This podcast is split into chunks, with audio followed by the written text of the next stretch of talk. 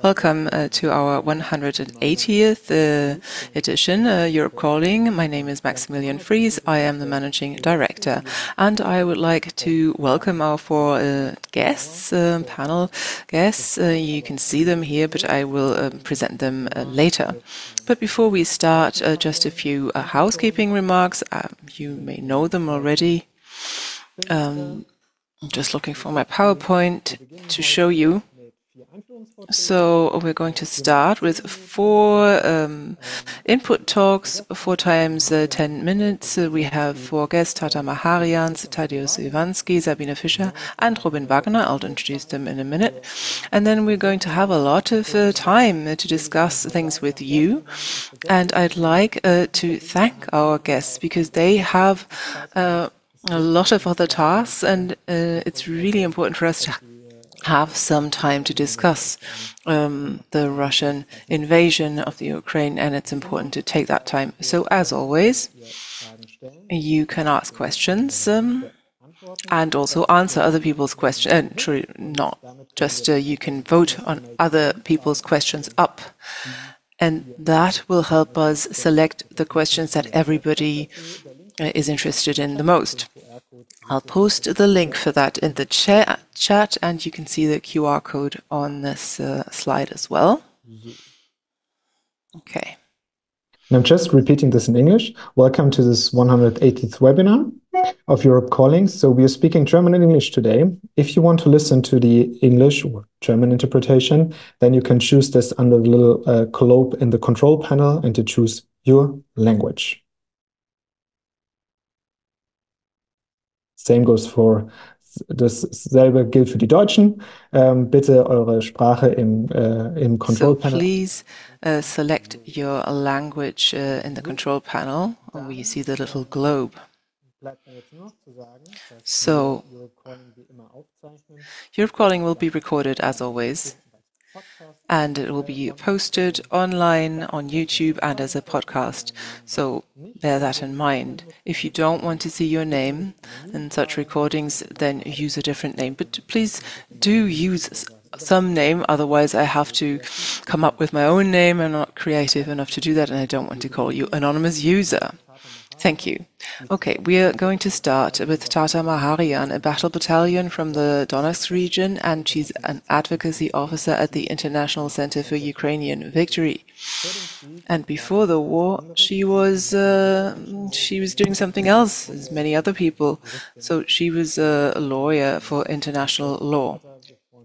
Tata, we're really happy to see you tonight, and you have the floor Hi, thank you so much for the kind introduction. Um, uh, I do understand German, but I'm very uh, bad at speaking, so uh, forgive me my my knowledge. I'll I'll, I'll continue in English. Um, first off, thank you so much for tuning in and for inviting me here. This is a great honor to be able to speak here today. Um, as you correctly said, I currently am a combat medic um, at the battlefield. I have uh, a job of managing medical evacuation crew, but this wasn't my identity before uh, my service. Actually, I was uh, indeed an international lawyer, and I kind of had this firm belief of that uh, in that the international norms and principles actually value something, and they, you know, are here to protect and um, to ensure peace and stability in the world, something that we all desired after the Second World War. Like we've seen what crimes against humanity and war crimes do to the very core of human uh, nation, and we all agreed that this is not acceptable. Let's not uh, let this happen in the future. But today, Russia um, tries to change the status quo and to show that really international law is the is the law of the strong ones, uh, and they can do whatever and their their behavior will be legitimized. And this is something that brings great existential crisis to me as a ukrainian and as an international lawyer.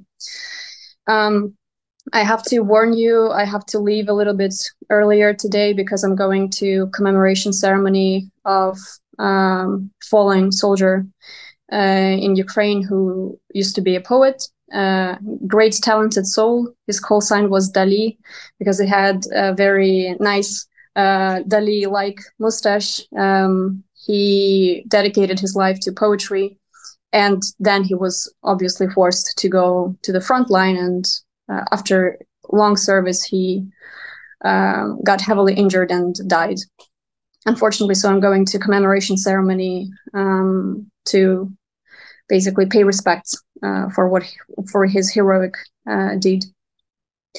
And when I, you know, when I think about what is going on in Ukraine today, obviously it's been uh, almost two years since the full scale invasion, since the big war. And I've been at the front line before the full scale invasion. And I can tell you for sure that the situation is dramatically different than even in the beginning of full scale invasion nowadays, what we see. In the beginning of full scale invasion, um, my personal understanding was that at least the world understands and feels what is right and what is wrong, and who is the criminal and who's the victim in this situation, and who should be supported. But nowadays, I feel more frustration towards actually um, convincing the world that Ukraine must be supported, not as long as it takes, but with all the means necessary to support Ukraine.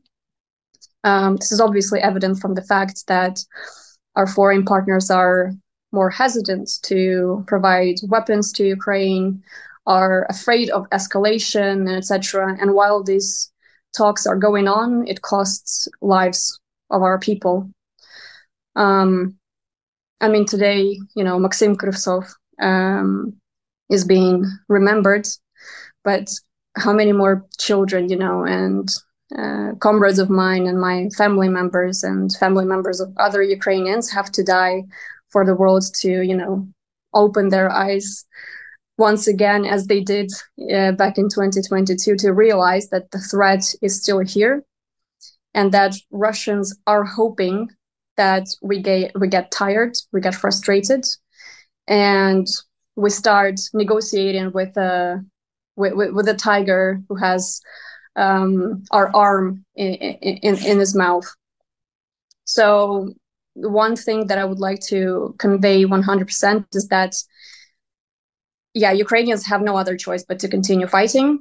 And this is actually a great honor for us to be able to protect the rest of the world from this horrible plague uh, that Russians have started, the imperialistic desires that they have and ambitions that they have to spread all over the world.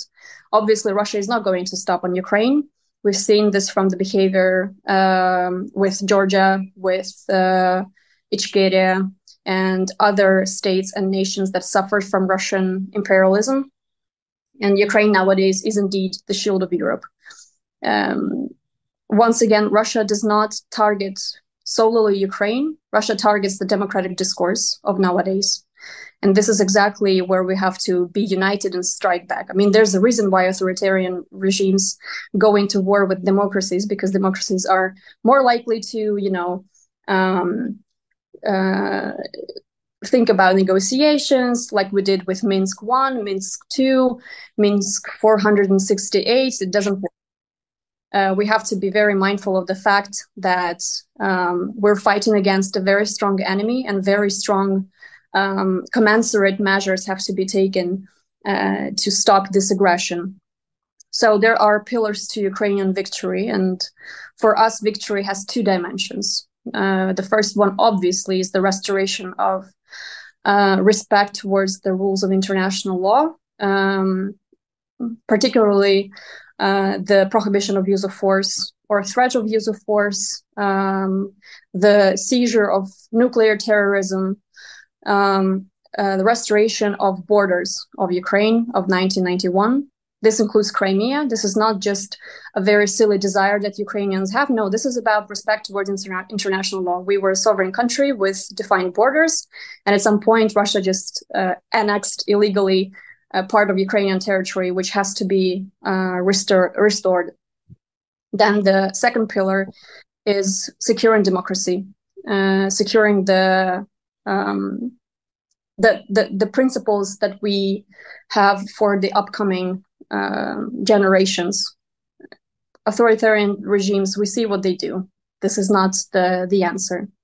And for this victory to be a reality for us, for us to stop dying, basically, uh, we have to we have to go all in with the military support. Ukraine needs weapons. Uh, Ukraine needs mid-long range missiles, drones, technologies mainly. Um, why technologies? Because 21st century warfare is not about manpower against manpower. And if you take a look at Russia and its mobilization potential and etc., we can't compete.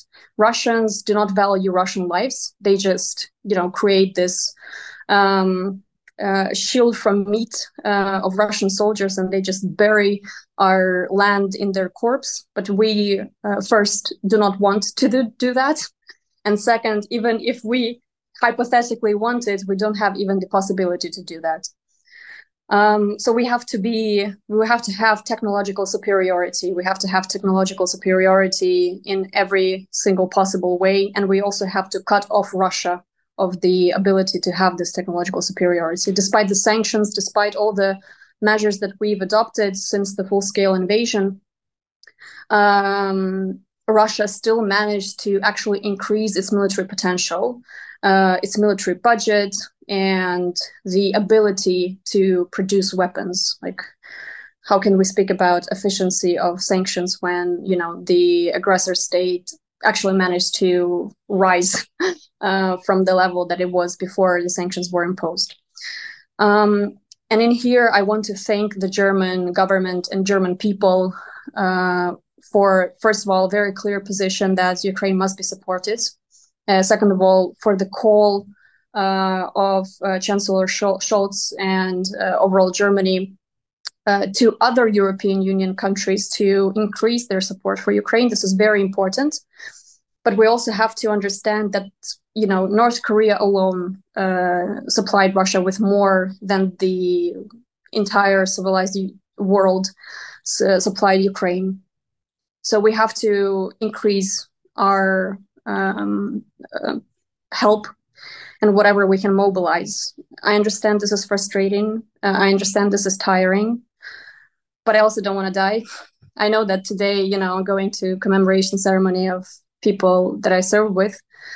Um, I am very much aware that I'm going to be the next one uh, if nothing dramatically will change in the upcoming future.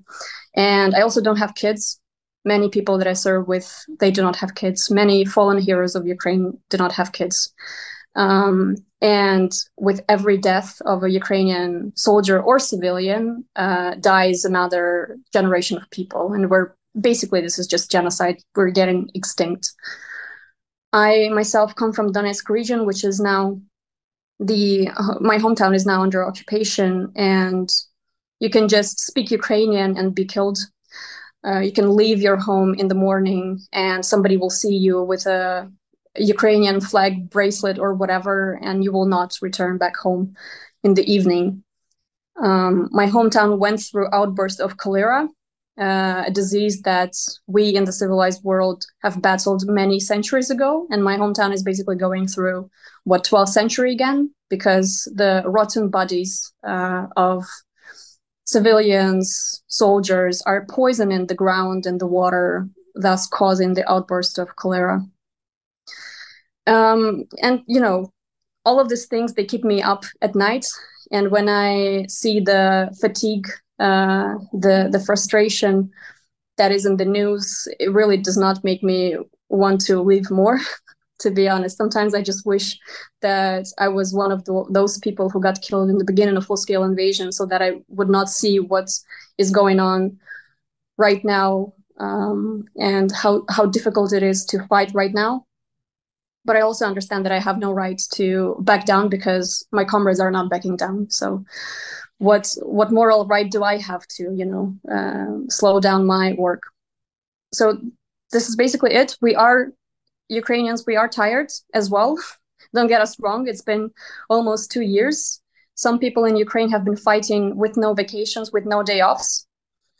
But we are still, we do not want to live under occupation. We don't not, we do not want our families to live under occupation because life under un, under occupation does not exist. We're just getting slaughtered. we do not want that. We want to be back at our civilian jobs. I want to practice law maybe someday again. Um, I have brilliant uh, comrades who are very talented IT specialists, uh, doctors, uh, civil servants, whoever. We all want to live our peaceful lives and uh, help Europe prosper in whatever professional capacity that we work. But unfortunately, right now, this is impossible. So, my message is please don't leave us. We do not want to be alone in this, and we value your support very much.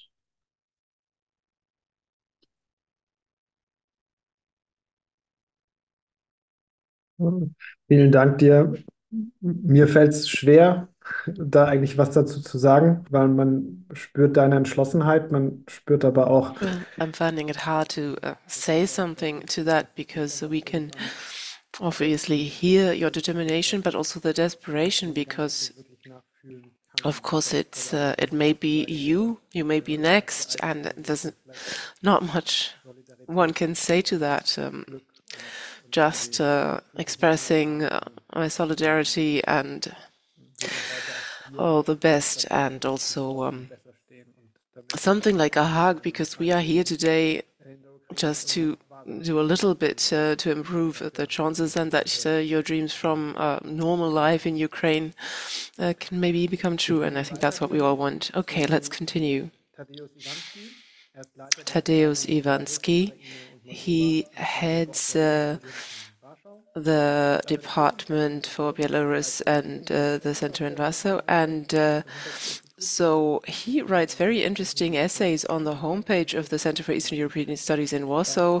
I'm going to post the link in the uh, chat. Uh, he's also studied, uh, among other things, Ukrainian uh, philology, and he was uh, he worked at the Ukrainian desk of the Polish uh, radio station. so he really knows this field, and we're looking forward to his input talk. Please, you have the floor.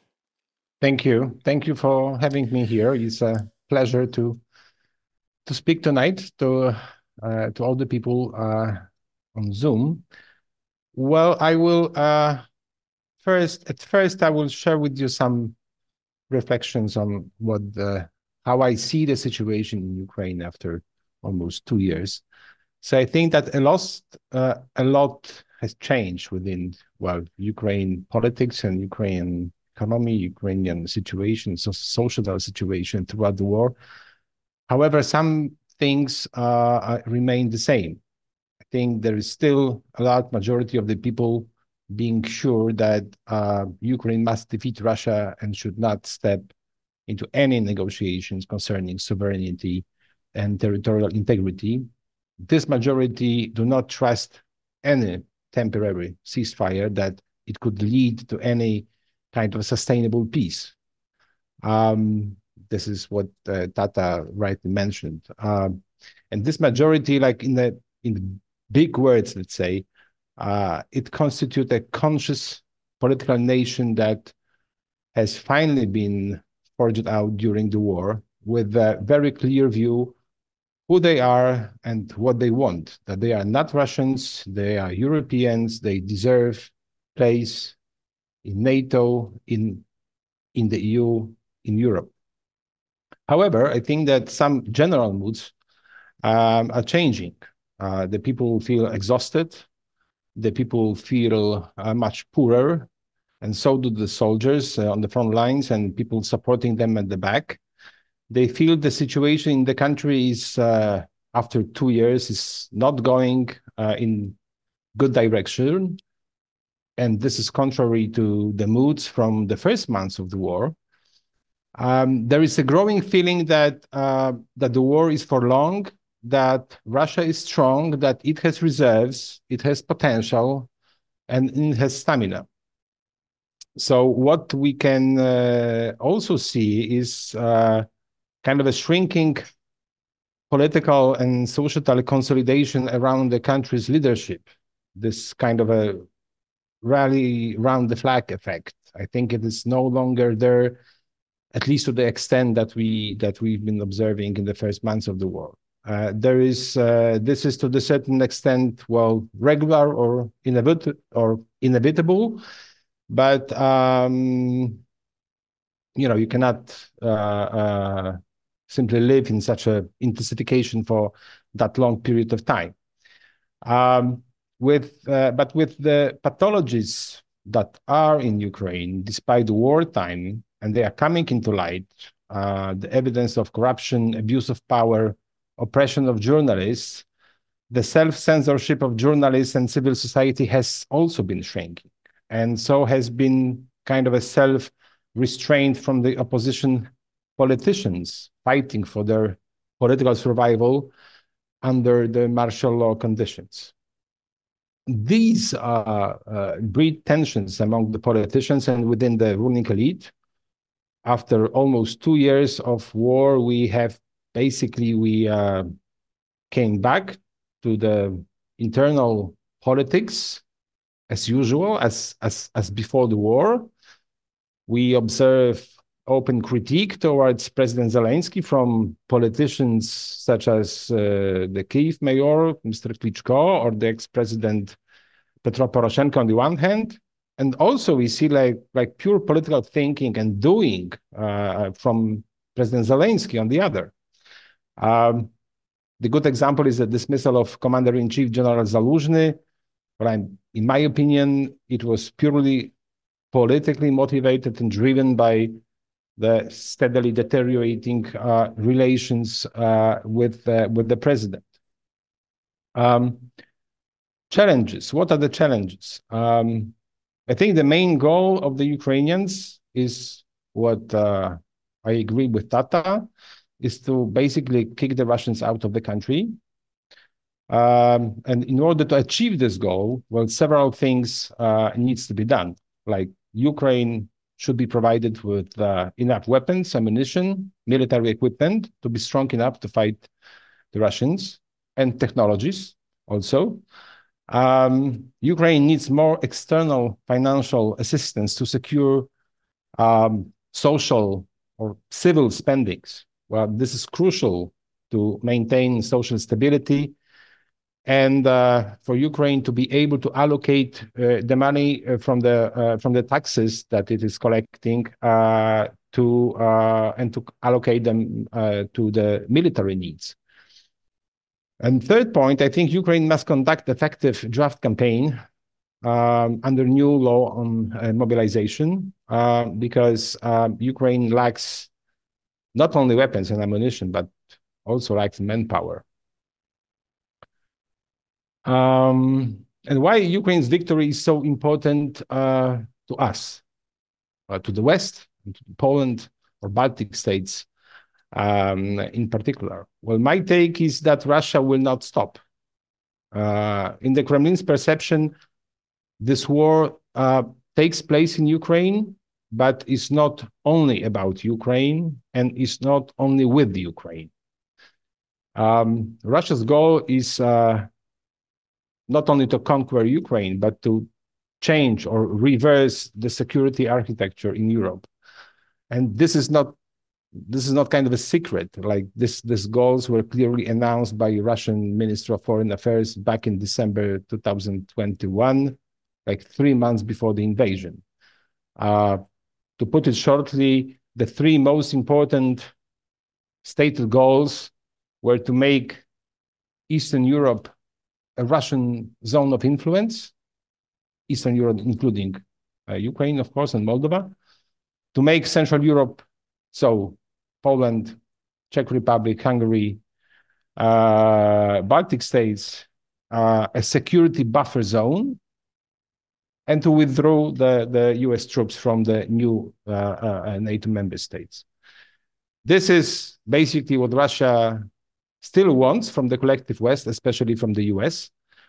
And this is why Russia, well, as, as Putin perceives it, uh, is at war with the West. Because the West, they think, wants to undermine Russia's basic uh, security interests by enlarging NATO, enlarging the EU on the territories that were once controlled by, well, Tsarist, then Soviet Russia. Uh, the Kremlin simply wants to reverse uh, this process because it feels kind of a well threatened, allegedly.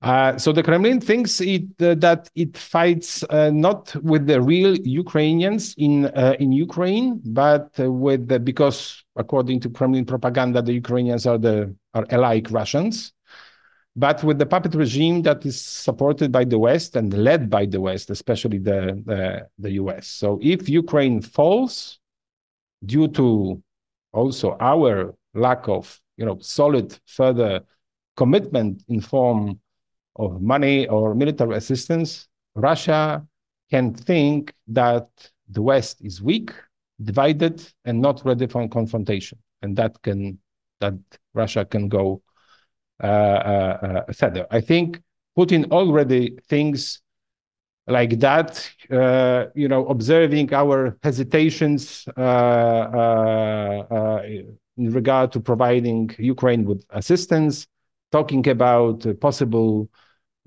peace deals, blocking packages for Ukraine, like we saw it in December last year in the in the EU with the Ukraine facility instrument, or that when when they look what is going on in the U.S. Congress. Therefore, well, if Putin succeeds in Ukraine, I think he will go further on, well, to the Baltic states, to Poland, well, using different instruments, of course, well, cyber, hybrid, well, the worst case scenario, kinetic, like military, to achieve to achieve his goal, well, to intimidate us, to make us agree on uh, uh, for concessions. So this is why we in Poland, well, neighboring Kaliningrad Oblast, neighboring uh, Belarus, or our partners in Baltic states, well, that's why we are so afraid that Ukraine can lose. And that's why we have been helping so much Ukraine. And that's why we've been mobilizing our allies in, well, in Germany, in France, in the US to increase uh, military spendings and assistance to Ukraine. Because, well, basically, we see it as the best way to deter Russia. Thank you.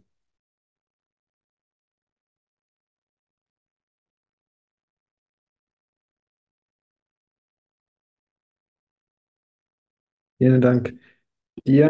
Thank you very much.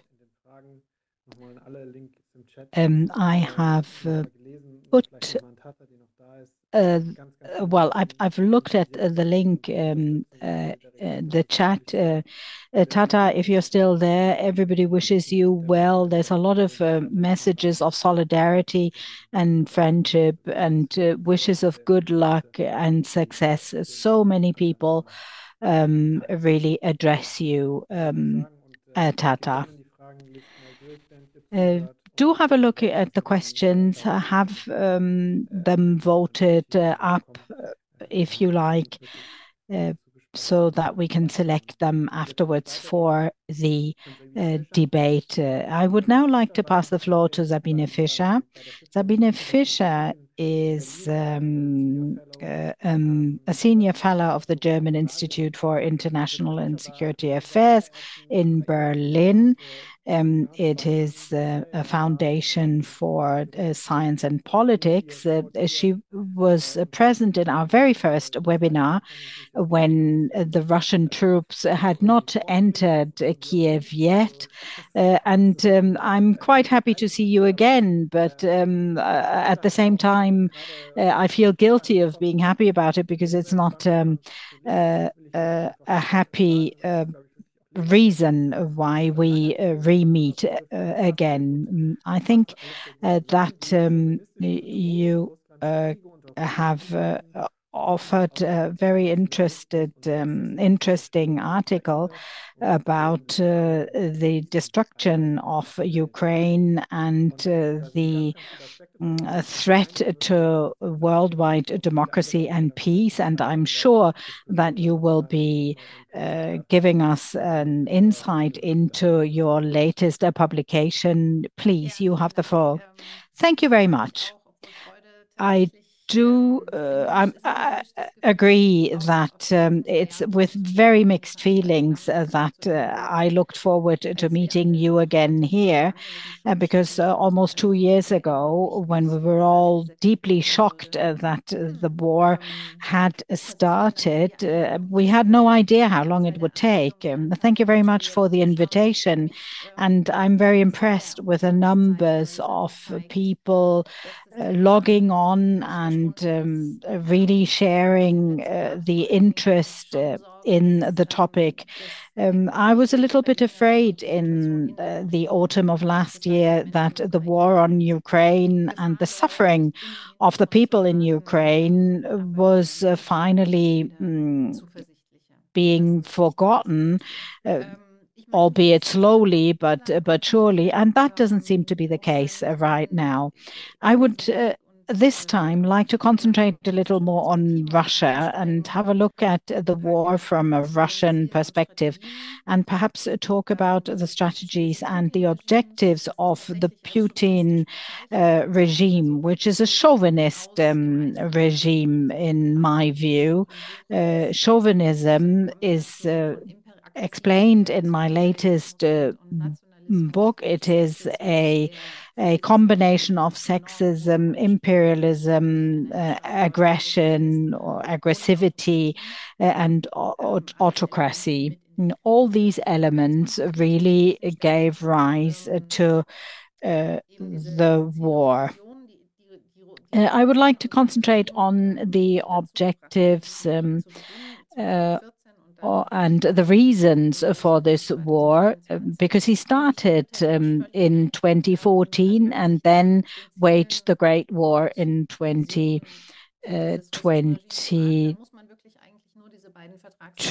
Uh, Um, Tadeusz is uh, absolutely right. Uh, have a look at uh, the draft of the Russian Foreign Ministry of December um, 2021. Tadeusz mentioned it already. Um, it was an ultimatum that was put before NATO and the United States by Putin, and he wanted to reshuffle Europe in a zone with a much weakened um, uh, American influence and a strong zone under the control of uh, Russia with a so-called uh, more neutral zone. But he would want it, he wanted to cover at the time the Warsaw Pact states. Poland, namely, and um, Moldova. And he wanted the total or almost total withdrawal of the U.S. troops from uh, Europe. Mm, it was an ultimatum that was uh, mm, submitted to uh, the West Um, after the very chaotic withdrawal uh, from Afghanistan. And in the autumn of 2021, they finally they finally came to the conclusion that the West is very much weakened, uh, and uh, they took this particular initiative. In mm-hmm. everything, mm-hmm. in every further step that came afterwards, and all the further developments and everything that was um, talked about in the negotiations, it became clear Uh, how closely the Ukraine and the aggression against Ukraine was linked to this strategy. So, Ukraine is a centerpiece of the implementation of this strategic vision, and it is um, an almost a crazy vision of um, uh, Europe. Um, and Moscow also wanted to find a solution for the so-called Ukraine question. Very intensive negotiations followed in January, in the first half of uh, 2021, and um, they came to a halt uh, because Vladimir Putin mm, wouldn't uh, want to discuss about the troops, about the positioning. He he never relinquished his maximum mm, requests and objectives. We don't know when he took the decision to uh, enter into a war. Um, the decision was probably taken much earlier, uh, probably sometime in 2021, and at the very latest in the autumn of 2021, uh, and it all happened between the 21st and 24th February. First, uh, uh, the first thing was the recognition of uh, the mm, the um, republics um, of Donetsk and Luhansk, and then the invasion came. Mm, the there were some catastrophic misgivings and perceptions that were the foundation for the invasion. In the week before the invasion, I was in Moscow, and I talked to so many people. Uh, there were uh, They were floating wrong assumptions that uh, in a few in a matter of a few days, you could be in Kiev, you could take over Kiev, and um, it wouldn't take long. Mm, um, Uh, I would also uh, like to mention the Carlson interview of last week. Uh, it's exactly the same thing that he said about Poland. If we are being, if we are attacked, we shall defend ourselves, and in such a case, we will be in Kiev in four days, and Ukraine will be split, and we will take control of Ukraine, and there will probably be just a small leftover state of Ukraine with Lviv as the capital. This, however, never materialized. And that takes me to my second point, the war developments. Mm, I think uh, we uh, uh, can observe two phases from March 22 to the summer of 23. That would be the first phase, where there were many military defeats and uncertainties on the Russian side. Because what happened is the following: Ukraine, in sorry, Russia invaded um, Ukraine um, Uh, with a uh, society uh, that defended itself very strongly and wholeheartedly. That was something unexpected. And then uh, Russia was confronted with their own military forces' inability to actually transpose the fantasies that they had cherished. Um, and they were um, unprepared for the reaction in the in the Western world. The Western political circles moved away from um, their positions before uh, March 2021, where they always wanted to find some understanding with uh, Russia, come to terms with Russia. They turned against uh, Russia. And then we had some important moments during the war, which uh, from the Russian perspective, were rather unexpected. In April, the withdrawal from the Northern Front, then the withdrawal from Kiev, then the first rather successful counteroffensive of Ukraine, um, uh, and um, regaining of uh, of certain territories uh, by Ukraine. Um, then the difficulties to to Um, uh, keep uh, the the war uh, perspective going, um, and Then things became much more critical. There was a stronghold within the Ukrainian um, society, and there was almost a war of attrition that started around Bakhmut, for example. Mm, and uh, it was uh, difficult uh, to move forward. And there were also the conflicts with the um, Wagner troops um, Uh, and uh, and their uprising in the mid of uh, 2023. So The war did not really proceed in a very successful manner. In the summer of 2023, something new kicked in, something like a consolidation Uh, with respect to the mm, uh, political um, narrative and uh, also with the um, military um, forces reestablishing themselves. Prigozhin was murdered. That was decisive. Russia succeeded in dampening the worst economic um, uh, effects of uh, the war in internally. And uh, in the second half of 2023, uh, the Russian military was able to uh, counter the second counter-offensive of Ukraine so that they could not recuperate um, significant territories. So there are no significant successes um, for the Russian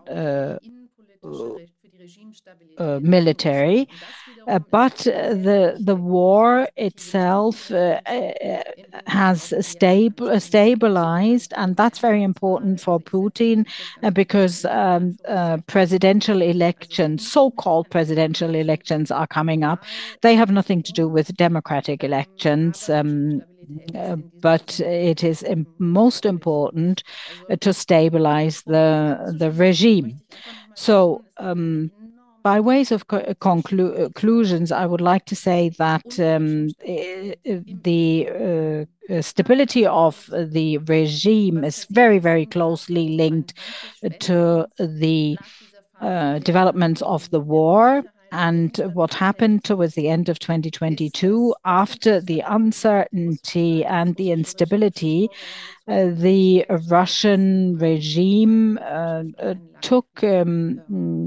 learned its lessons and prepared the society for a long-lasting war. And that's another link uh, to uh, the mm, uh, the durability of uh, the of the regime and the length of the war. Let me very briefly look at the international dimension of this war. It is very important. Um, one aspect was already mentioned by Tadeusz. Uh, it's a fact that Russia, uh, from its own uh, perspective, um, will never speak of a war of aggression, but a war to defend itself against a so-called uh, or supposed Western aggression against the Russian Uh, world. Um, so uh, that is the dominant narrative uh, since the beginning of the war in 2014, and this narrative has become more extreme over the years, um, and especially since the Great War was started in 2022.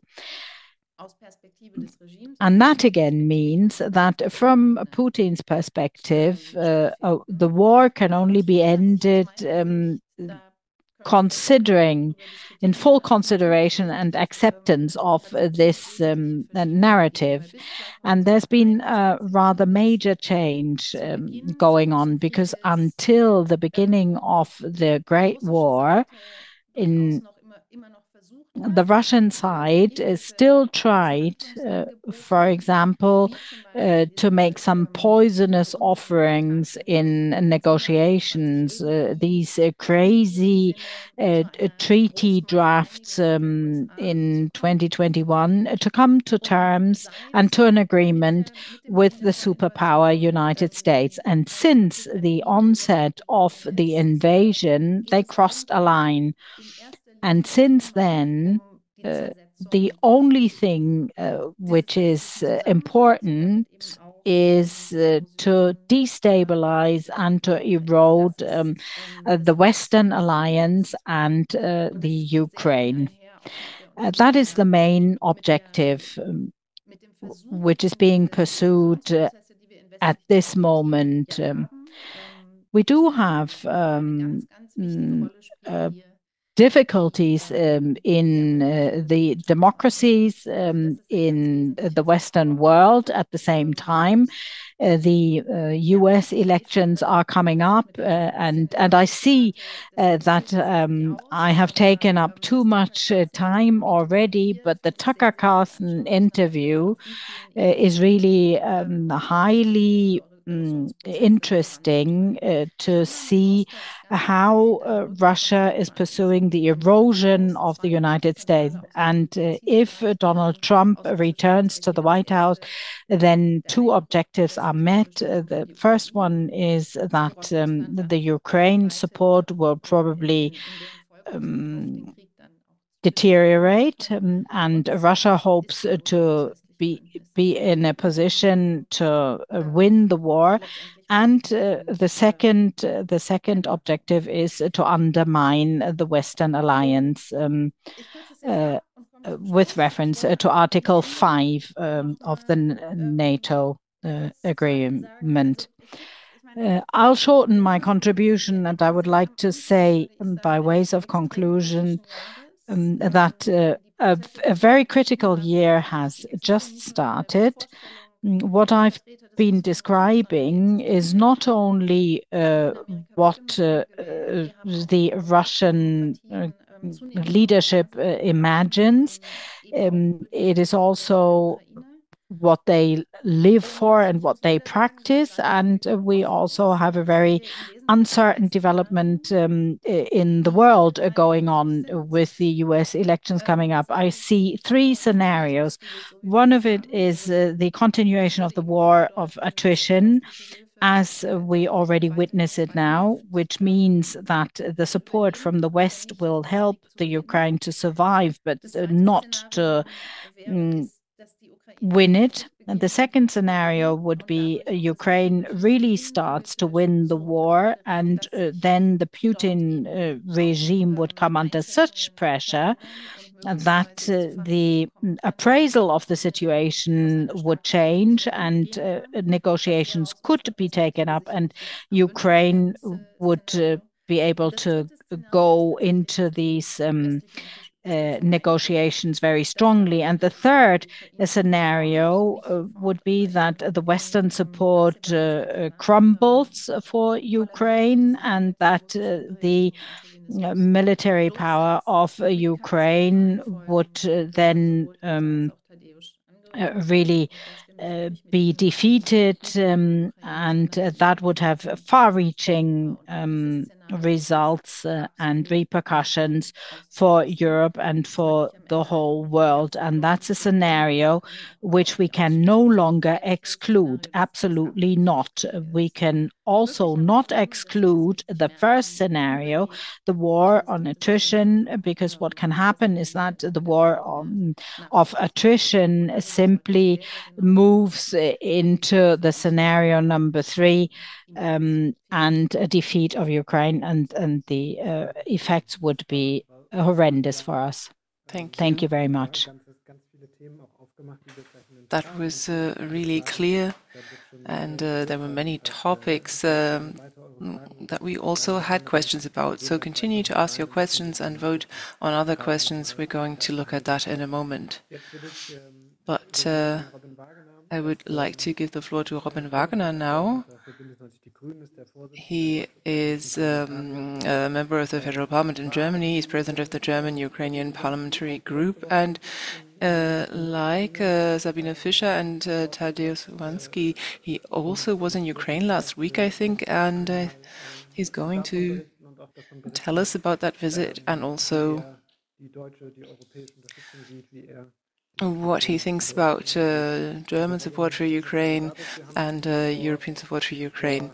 Robin, it's good to have you. Four or six uh, weeks ago, eight weeks maybe, you were here uh, to speak about uh, Nagorno-Karabakh, Armenia, etc., because um, he's also coordinator on for this area, and now you're here for the topic of Ukraine. Thank you.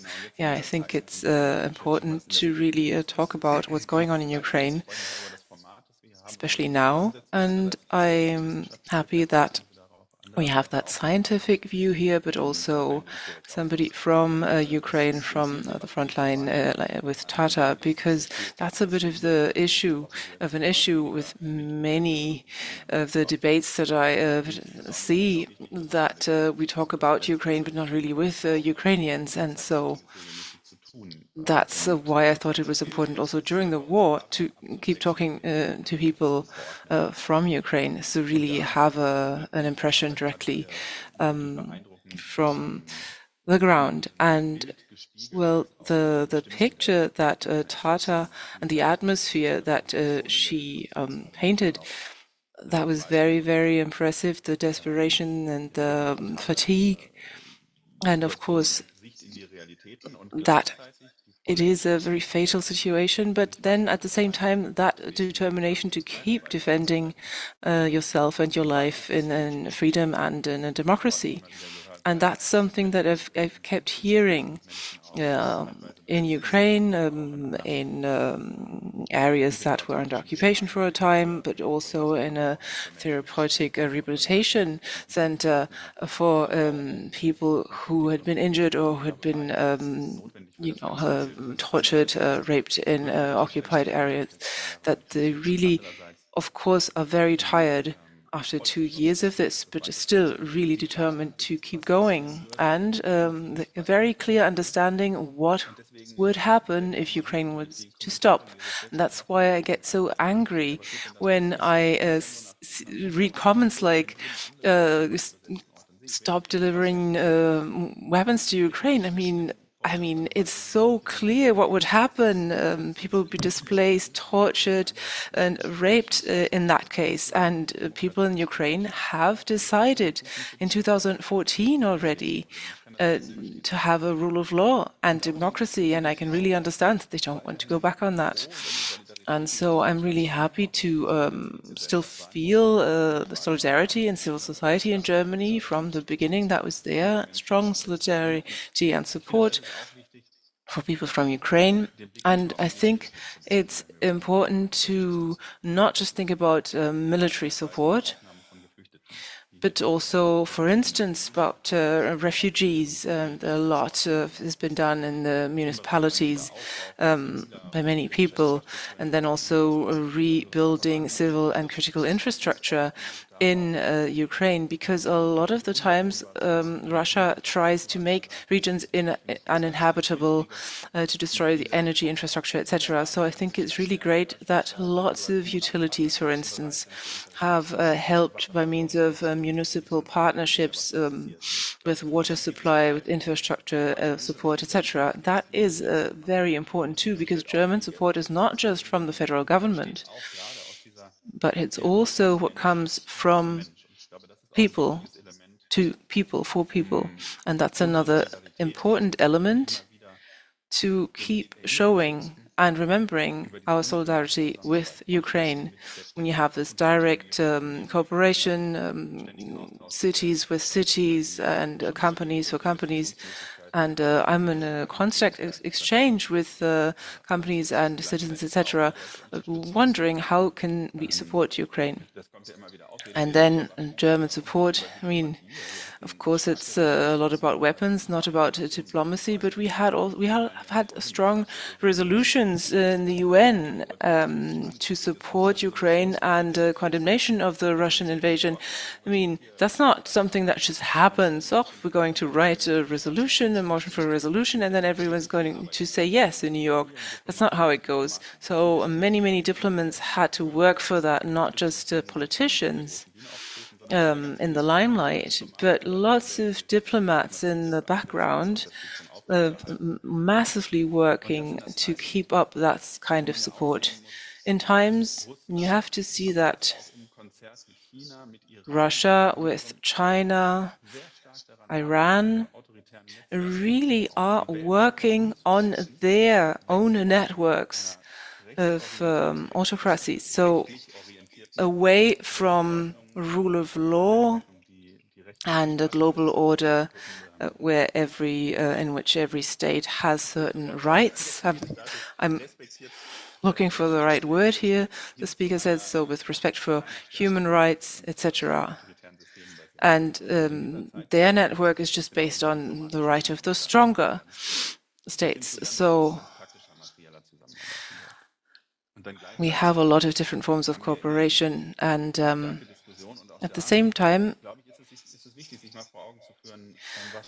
we shouldn't forget what's been done. And I am among those in the uh, Bundestag who keep pointing out that we have to do more.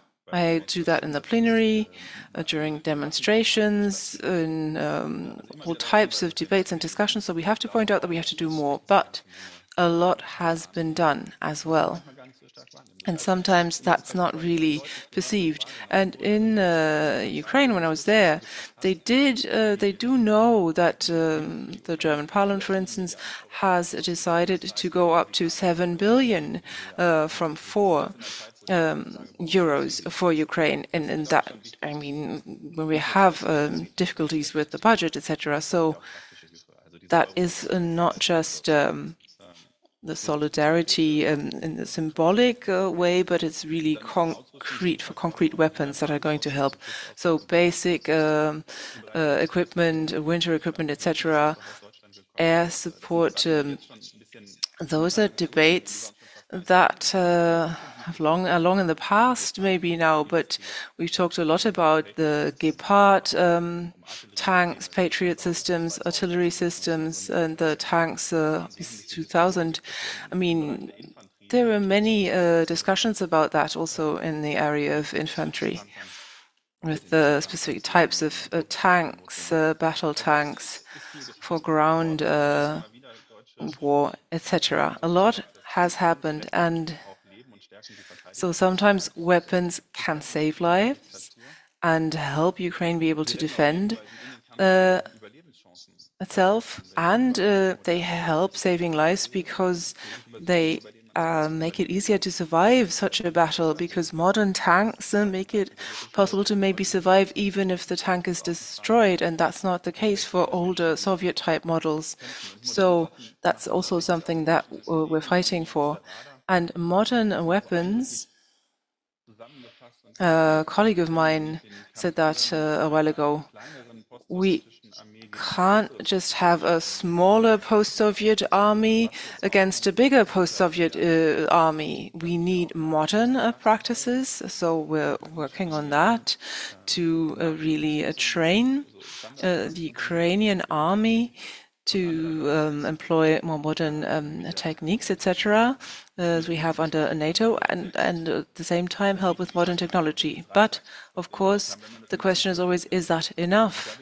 So we have all these things that uh, we've done, but the answer to this question is no, it does not. It's not enough, clearly not enough.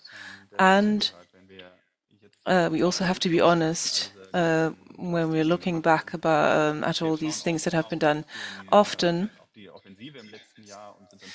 when we're looking at the offensive uh, last year that wasn't as successful as many had hoped, Many had maybe uh, hoped for too much, but if we're looking for why this uh, didn't work as expected, maybe uh, it was also because Western support took a long time to arrive. All the deliveries, the decisions, it all took a long, long time, and that meant that uh, the Russians were able to really um, get their positions. Um, and that costs lives in occupied uh, occupied areas and in those uh, amongst the soldiers that are supposed to liberate those occupied um, areas. So that hesitation is really is a major problem in our discussions, and I would hope, I would have hoped that we could also have seen clearer signals. So Vilnius, um, the Euro-Atlantic integration and the NATO's perspective for Ukraine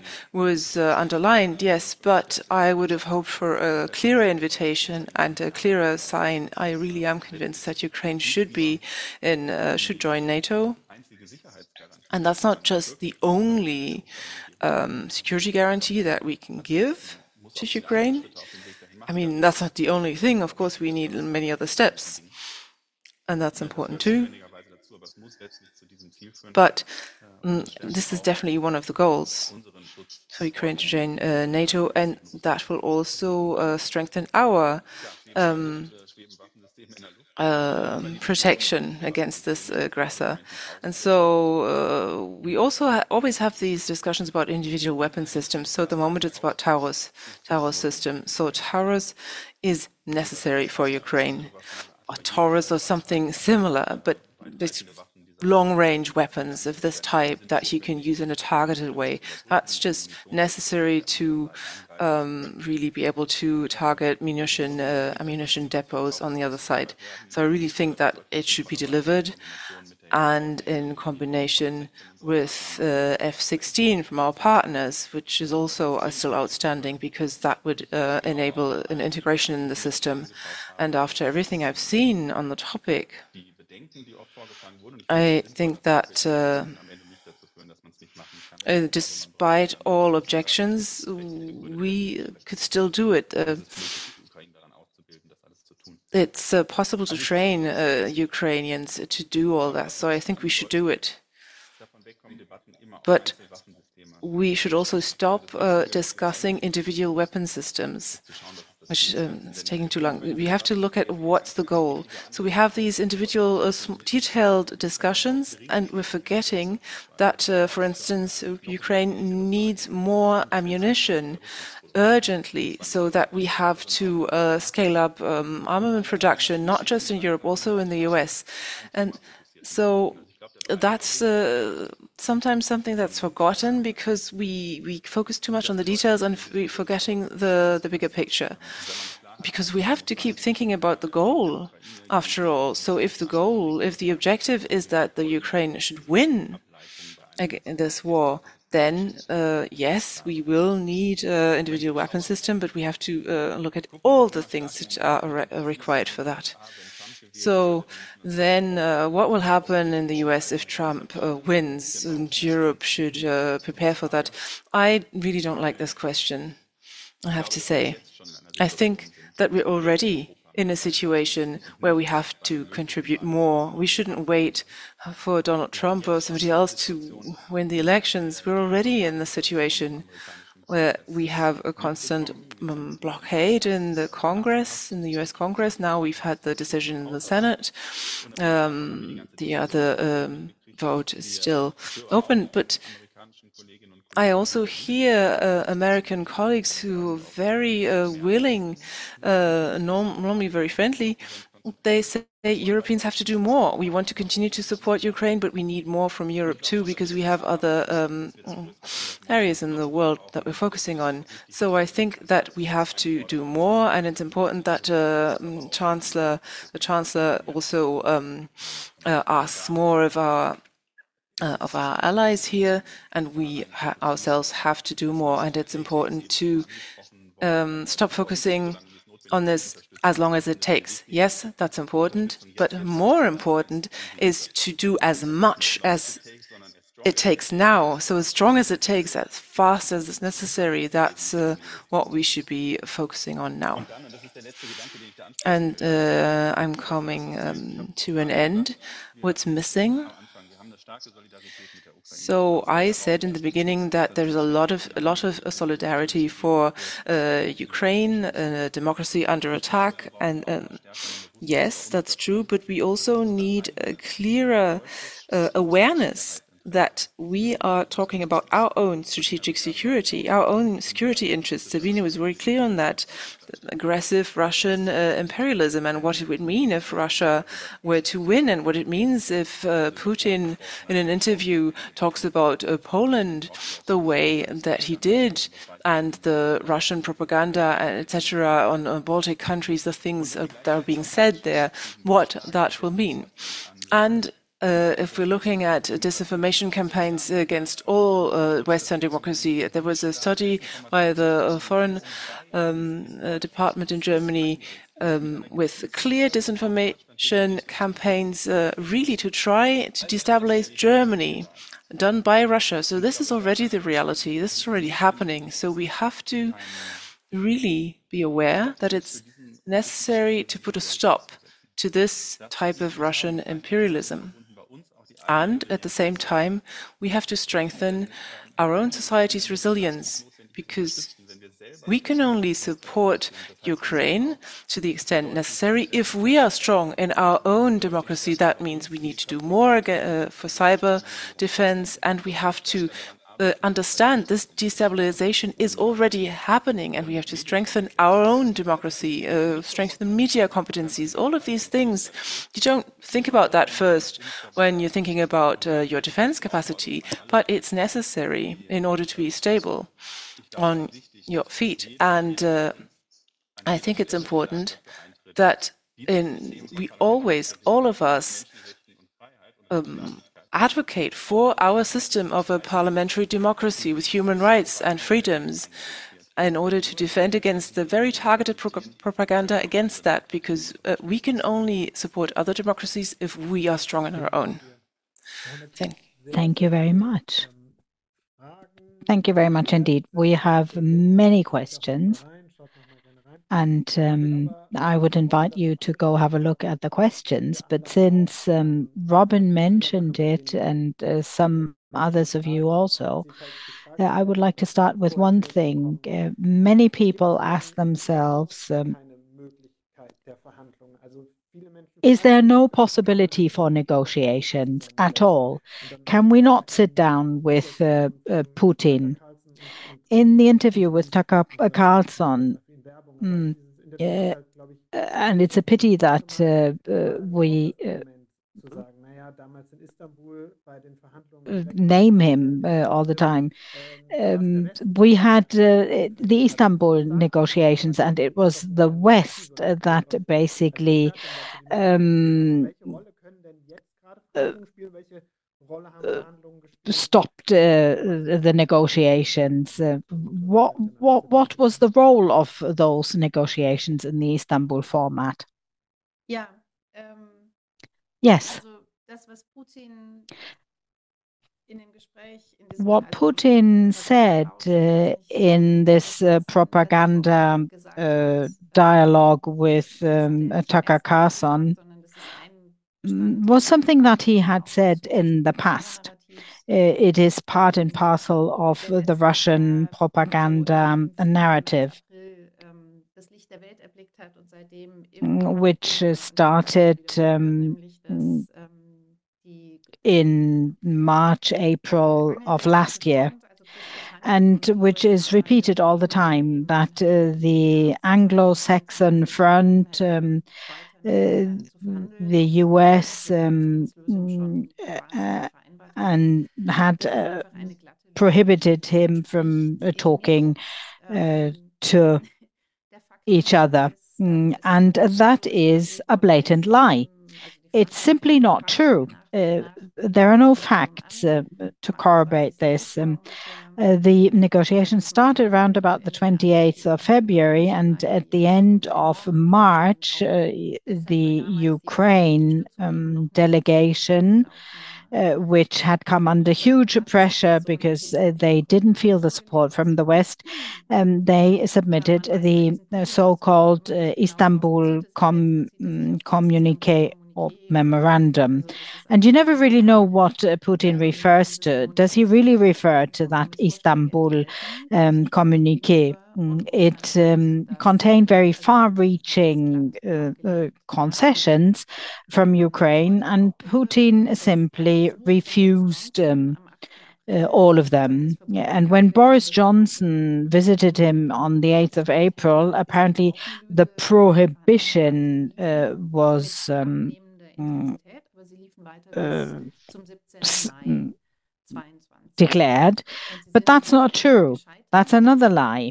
Uh, the fact uh, is that um, the negotiations were not concluded successfully uh, because um, Putin did not move one inch from his final objectives uh, in the war, uh, that uh, they also um, uh, uh, fell through because the, the Ukraine discovered far reaching war crimes when they recuperated um, uh, Kiev. Um, and uh, the third reason why uh, they didn't really come uh, to a positive result, these negotiations, is that the support from the West kicked in. Mm, uh, so uh, the reality is quite different from what is being depicted in this propaganda talk. Mm, uh, uh, Russia uh, simply didn't want to accept a solution which would have had rather negative consequences for Ukraine. Mm, and the negotiations um, mm, uh, then were really stopped because uh, four additional uh, regions were annexed by Russia. And since um, then, for the past one and a half years, uh, the the position uh, always is um, we are willing to negotiate,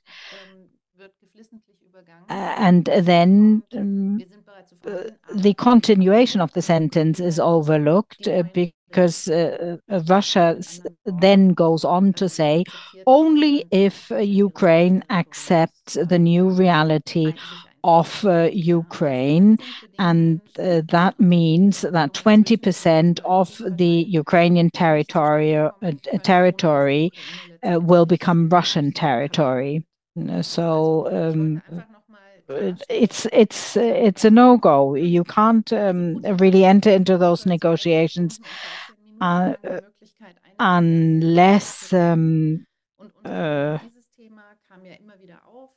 unless Ukraine totally um, gives up. Um, and Tucker Carlson uh, gave him ample opportunities to repeat again and again uh, the same narrative. Um, to, to, simply make sure that really everyone understood uh, what um, uh, the narrative is, but it is a lie, and uh, no facts uh, really support uh, these um, assumptions. Thank you very much. Uh, you also wrote an, an article about that, and I think we could uh, post the link to that article. Mm, and um, Mm, I think it's very important to, also make sure that uh, people uh, find uh, the uh, the sources and and can read up.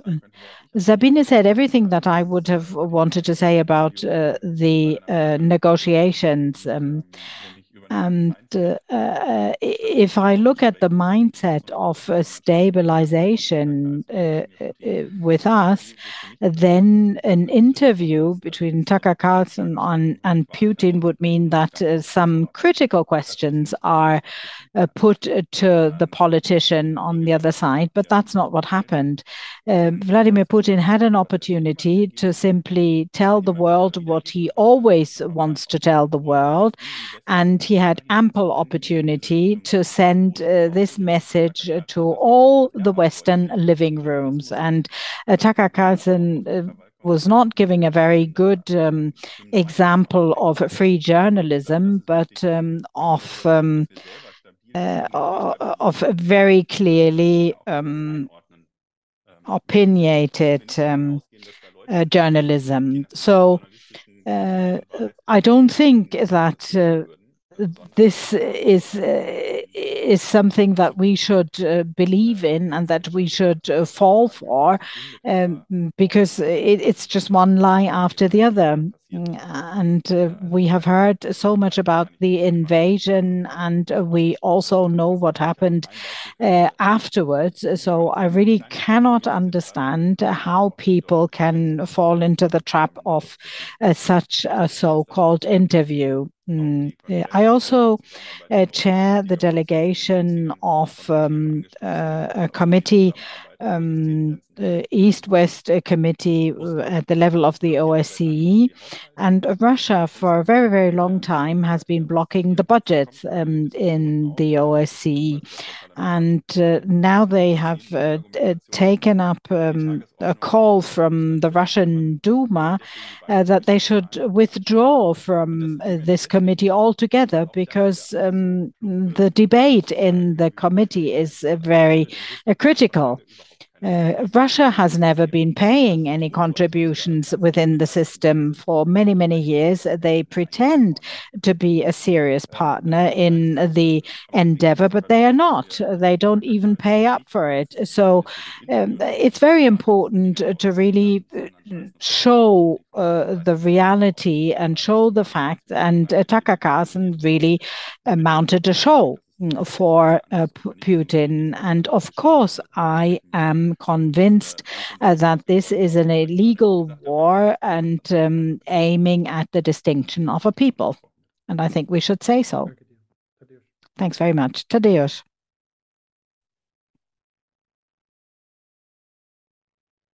Yes, thank you.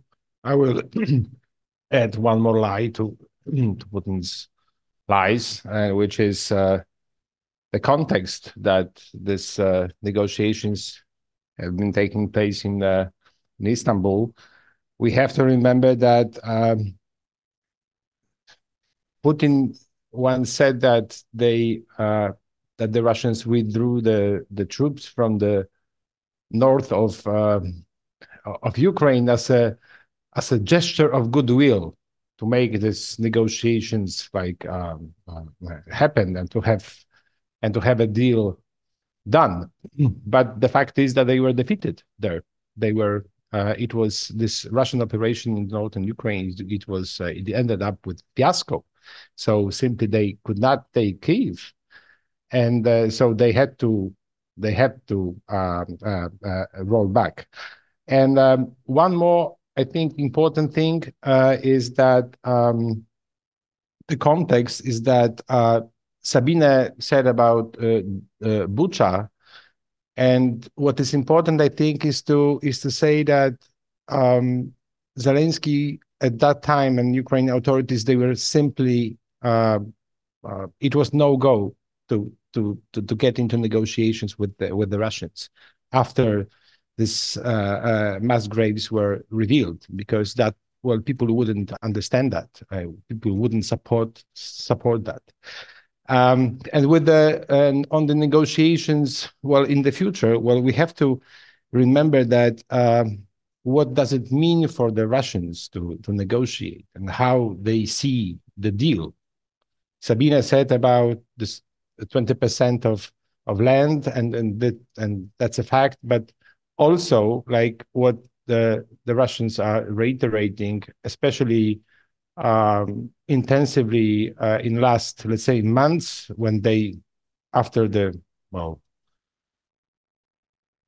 fiasco of Ukrainian counteroffensive, when they feel strong, is that they, they, they again, they stress on this uh, demilitarization and denazification of Ukraine.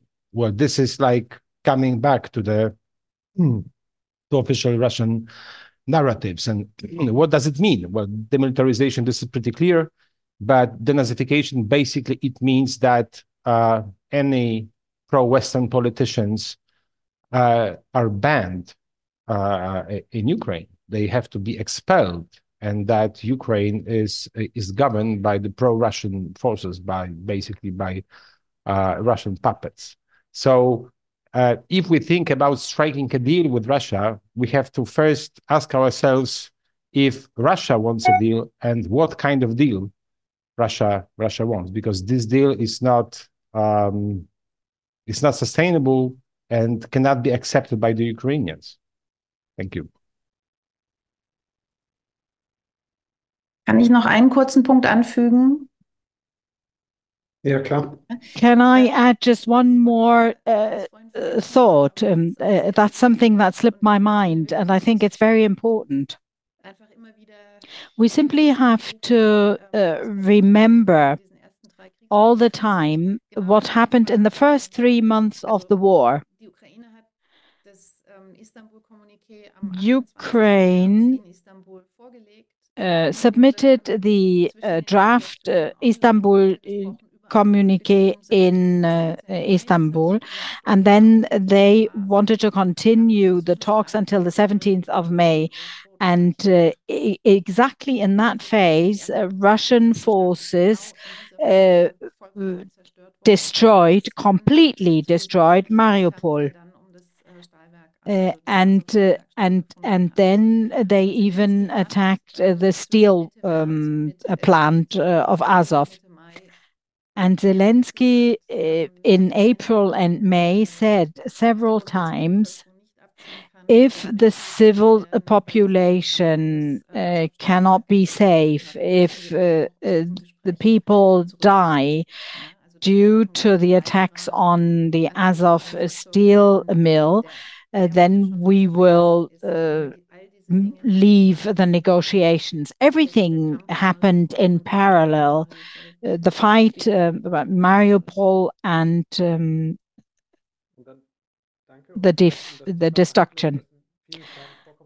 Thanks very much. Uh, we have many questions regarding the negotiations. So the arguments that uh, um, are being brought up uh, are we need to support Ukraine until we get to a situation in which Ukraine can enter uh, really strongly with a, with a strong position into the uh, negotiations. Is that uh, the situation, or um, when do you see uh, um, a possibility for them to enter into those negotiations? Sabine? I did it uh, in the beginning. My point of view darüber, was eigentlich aus unserer Perspektive das, Kriegs-, das Ziel unserer, der Unterstützung und damit eben auch das Kriegsziel sein sollte. Our uh, support. aus meiner Sicht darf das eben wirklich nicht sein, uh, äh, so lange wie nötig, sondern so viel wie, wie nötig dafür, dass die Ukraine sich in diesem Krieg militärisch durchsetzt. Ja? Und ich, ich halte mich ganz bewusst zurück. Ich finde, was Tata formuliert hat, ähm, in Ihrem Beitrag über das ukrainische Kriegsziel, also die, die Befreiung des ukrainischen Staatsgebietes vollständig. Das ist ein vollkommen legitimes Ziel, denn das ukrainische das besetzte ukrainische Staatsgebiet ist völkerrechtswidrig besetzt und in diesem besetzten Gebiet grauenhafte Dinge statt. Also insofern finde ich legitim, ob das militärisch vollkommen realistisch ist, ist eine andere Frage. Also das Ziel müsste sein, aus meiner Perspektive, die Ukraine so entschlossen zu unterstützen, to be as um, dismissive enough und dadurch ihre eigene Position zu stärken, bis zu einem Punkt, wo sie wirklich aus einer starken Position, wo auf der russischen Seite die Erkenntnis dass dieser Krieg zu kostenreich ist und mit militärischen nicht zu gewinnen aus einer starken Position gehen kann. Denn, uh, An welchem Punkt das ist, am Ende kann ich jetzt weder vorhersagen noch entscheiden. Aber das sollte, ähm, das sollte das Ziel sein. Ja, und dazu gehört dann eben, Robin hat es hat ausgeführt, was ist, oder ist eingegangen auf die Diskussion über unterschiedliche Waffensysteme. About, uh, this discussion gehören eben wirklich Waffensysteme, die die Ukraine befähigen, weapon systems that uh, enable Ukraine to go deep into occupied um, areas the defense That's the, the basic um, an die, an die Dolmetscherin. Ähm, äh, Daniela, ich glaube, du hast ein Problem mit dem Mikrofon. Äh, Thaddeus kann ich schlecht hören. Ich habe es auch nicht richtig gehört auf dem englischen Kanal. Ähm, bitte einmal zur Babette wechseln und sein Mikro kontrollieren. Okay. Ähm, da war ein Problem. Thaddeus, Okay. you should now hear the trans interpretation. Hi. Hopefully you can hear the English interpretation again. To, to maybe switch. Maybe there's a problem. Okay. Vielen Dank. Okay. Thanks very much. Sorry. Sorry about that. Ja, viele Fragen nach Verhandlungen und ob man So uh, many, many ask uh, for uh, about uh, the negotiations, and it sounds as if no, nobody has even approached uh, Putin about it. Um, uh, immediately prior to the full invasion, many, many international attempts were made uh, to stop him from uh, um, the invasion. Uh, our foreign minister and the chancellor um, went to Russia, talked to him, uh, but it's a fact that for the time being, there is no willingness to talk about anything but a total um, capitulation of uh, Ukraine. Uh, and um, that is something that you need to realize um, uh, if you talk about negotiations, because negotiations can only be held if you have two sides willing to enter into those negotiations. There's no Russian uh, willingness for it. Mm, and um, President Zelensky is also not um, inclined to enter into negotiations. But I think we can learn from history mm, in this respect. We had a situation where a frozen conflict uh, was started uh, from a situation of strength and um, a situation of weakness um, in Ukraine. Uh, those were the Minsk negotiations. It was a frozen a conflict of 14,000 um, victims on Ukrainian side uh, because uh, because of the military activities of the Russians. Uh, and it simply shows that you cannot have any negotiations where the aggressor can push through uh, his objectives um, in a situation of military strength. Uh, so, therefore, the preconditions for entering into into negotiations are not um, available. Are, are, are not fulfilled. What we do is um, that we support uh, Ukraine as a sovereign state with uh, the possibility to take its own um, decisions. Um, we will never tell someone like Tata whether she should continue her combat or not. She is the one who needs to determine the preconditions for um, negotiations of, uh, for uh, stopping the war. It's not up to us to tell them. That's exactly what, um, that's exactly uh, what, Sabine uh, also Sabine said. Uh, Putin um, finds itself in the situation of an international conflict, uh, but he will simply not respect the sovereignty of uh, the other state. And that's a, a, a major uh, stumbling stone in this um, respect. And then, ähm, dann gehen wir nochmal in, in ein paar andere Fragen. Tadeusz, bitte. My turn, right? Yes, yes. Okay. Uh, I haven't heard what what Sabina said, but I do agree with Robin that uh, you know the negotiations should not be held just for the sake of negotiations. Like, uh, uh, at well, I also don't see uh, that. I, I see that neither side, well, is ready for negotiations. Like, I think Putin is now at the the position that he's winning, that he can they can really well win this war, uh, especially after the uh, the fiasco of negotiate of of of the counteroffensive uh, last year, and with all these talks in the West, uh, hesitations, uh, lack of commitment, uh, situation in the U.S., uh, Ukraine taken hostage in the in the U.S. election campaign, um, and so on. Um, uh, so uh, I think this is well pure lie. What what what what what Putin is saying that he's ready because he's ready to for Ukraine to capitulate, not for the sincere nego- negotiations. And for Zelensky, like you know, this is kind of a political suicide for him to to to to to uh, step into the nego- negotiation because uh, well, you're gonna have kind of a Maidan in uh, in Ukraine. Uh, so um, I think uh, it is the idea to uh, uh, the only idea to have the only way to have uh, uh, real negotiations. This is to, to, to push the Russians so hard that, that that they can see that the only way um, the only way for Putin to, to well to save face somehow somehow it I think it it cannot be it is not easy to find you know the compromise that he can save the face and and, and Ukraine can feel uh, it is winning.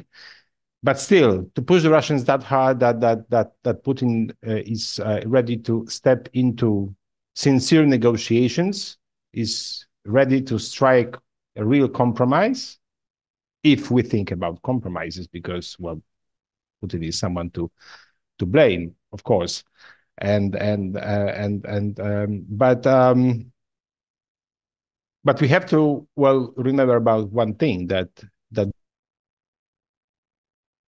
this war for Putin, this is kind of a regime survival situation, and um, and this is well, this is basically this is making things well more complicated. Thank you. Danke. Jetzt genau zu dem Druck kommt auch die top well, uh, on pressure, that's uh, our top voted question now by Konrad. I'm going to read it out. There's lots of similar questions, so this is the top voted question. Topic sanctions. Konrad asks, are there other ways uh, of sanctions against Russia that we haven't used yet? And how can uh, existing sanctions be better implemented? We have talked a lot about that at the beginning of the war. I have the impression that we're now hearing less about that and then there were 350 uh, billion um, frozen assets, and uh, the Ukraine uh, only gets uh, the interest payments from that. So basically, or that's the question. So what could be done with that? Um, we would like to hear your uh, opinion on that, Sabine, maybe to start.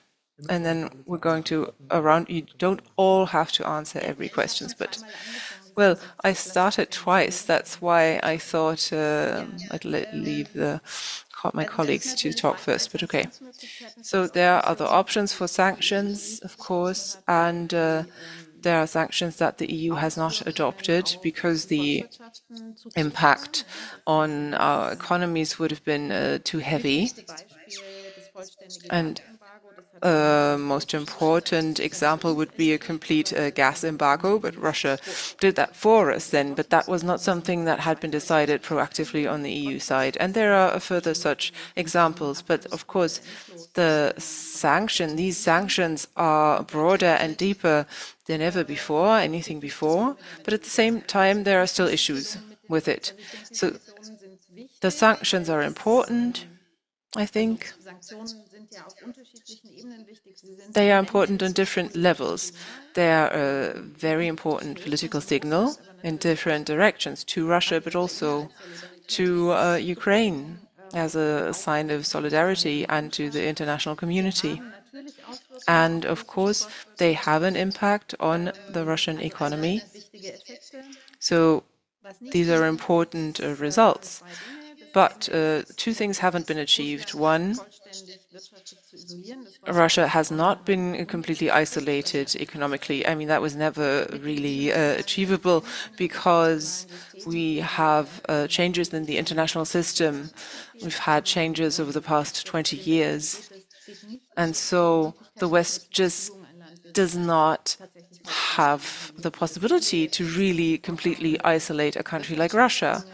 And so we can see that because they have a greater um, trade exchange now with China, India, other such countries, and um, they help Russia to uh, mitigate the impact of the sanctions and the uh, effects of the war. And two, of course, uh, sanctions are being evaded. That's a huge problem. And so the Western uh, states can't do a lot uh, against the first issue, but of course, with regards to the second issue, they can act. There's a lot of things that could be done, and the first and most important priority, I think, I believe, would be to really prevent uh, evasion of sanctions for everything that feeds the Russian uh, military industry, because that is a catastrophe that we've not managed to stop um, high technology and uh, such elements, construction parts that are important for the Russian armament industries because it's uh, their re-exports, etc evading of sanctions, and it's still uh, Russia still manages to get these goods, and, that's unbelievable, really, and that's really something that should be uh, stopped. And another uh, word on this idea of confiscating Russian assets in the EU. So uh, Ukraine has been advocating for this for a while, and a lot of people in the EU are um, focusing on this as well. And I think we should seriously consider it because we're seeing that our resources are finite too, um, scarcer for supporting Ukraine Maybe it's more the resource of political will, but still, if it was legally, if it could be made legally possible and politically decided to use these assets for Ukraine, that would be a, really lighten the burden. Robin, what does the German government think about that?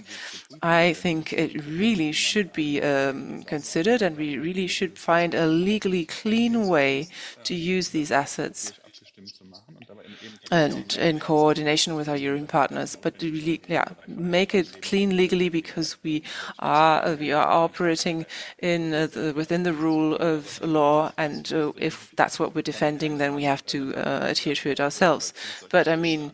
Of course, if somebody uh, does such damage to another country, uh, then of course we should be able to use their assets to uh, just rebuild or um, finance the necessary defensive measures. And so on sanctions. One thing that I really find painful, uh, the uh, missing sanctions for a nuclear um, material. And there are so many people uh, who are saying, "Oh, such an important a source of energy," but and we should um, continue to use it in Europe. But that's exactly why we can't have the we don't have these sanctions. And I think it would really be necessary to stop this source of income for the Russian regime. And sanction evasion that is a very important point.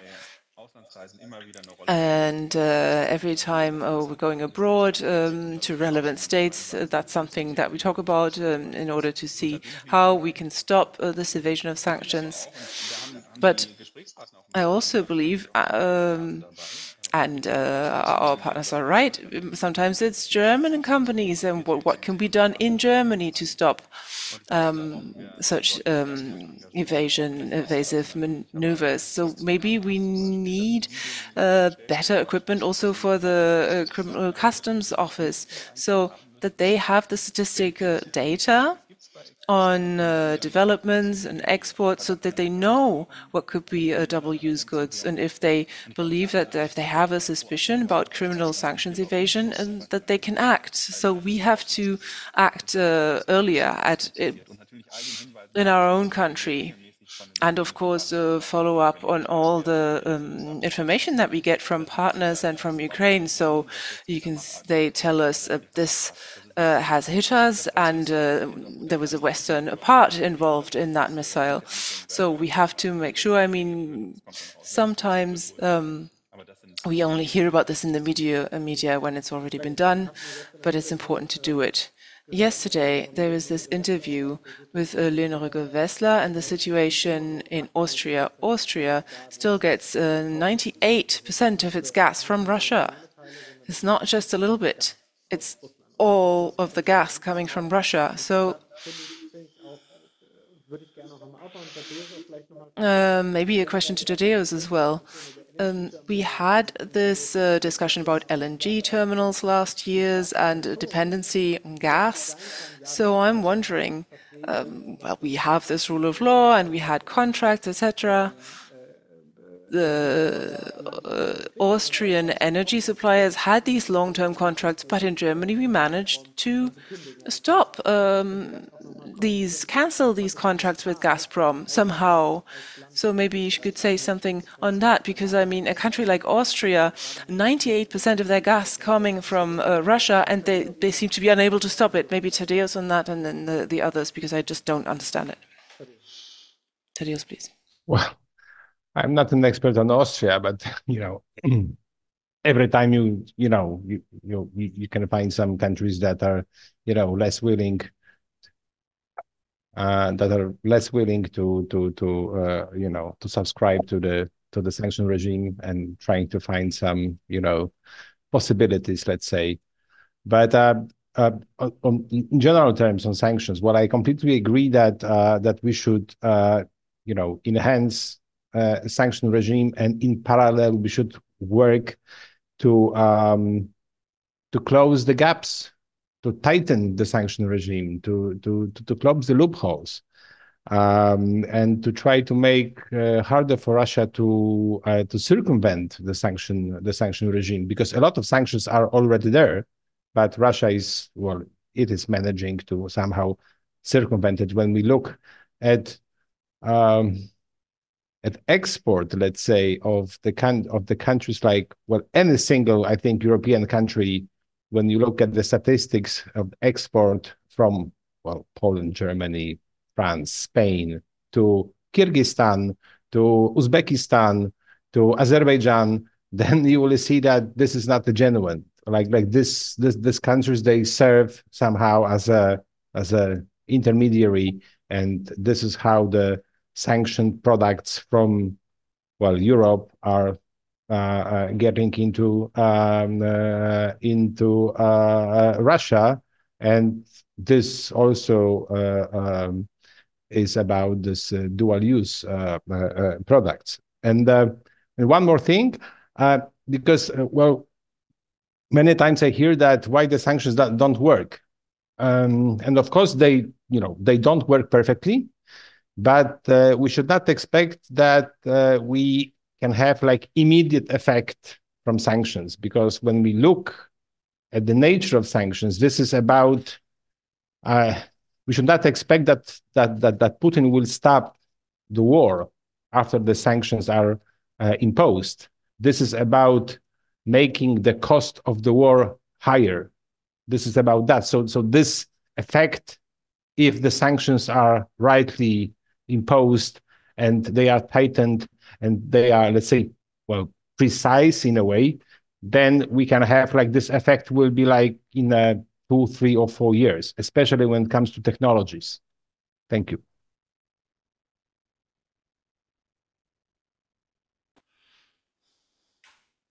Ja, danke schön.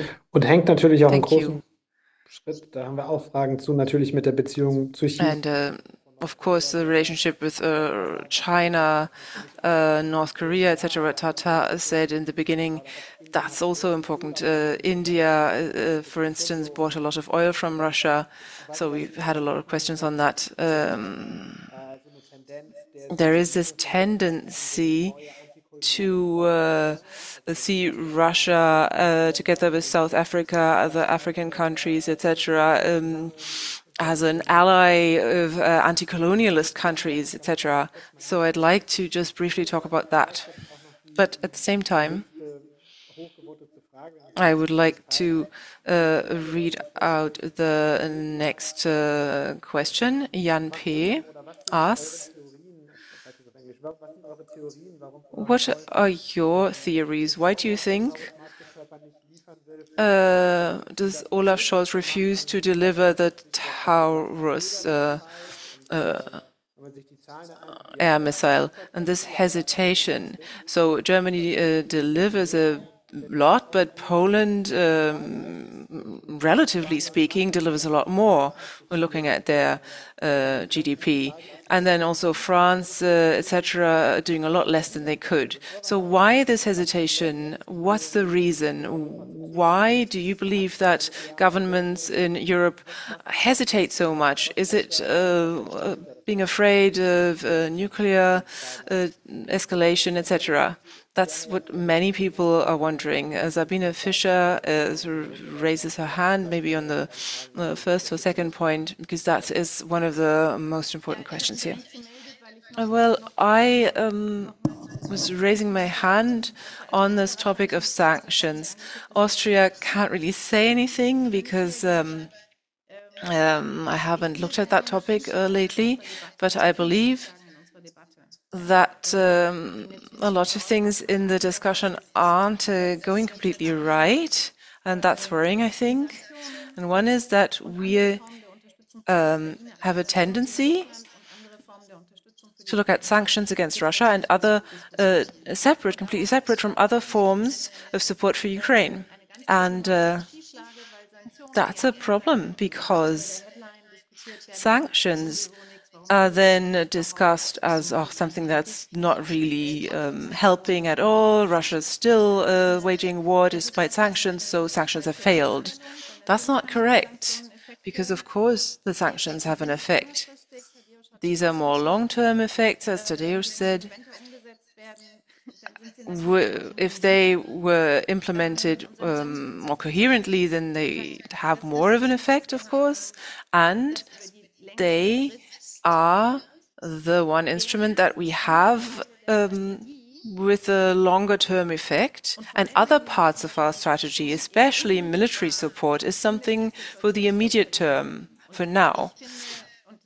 And I've been long been saying that we need both. And, and but these debates are um, being led separately, and people get confused because of that. But I think that we have to talk about these things together as one, because we also have to focus on what what has been achieved.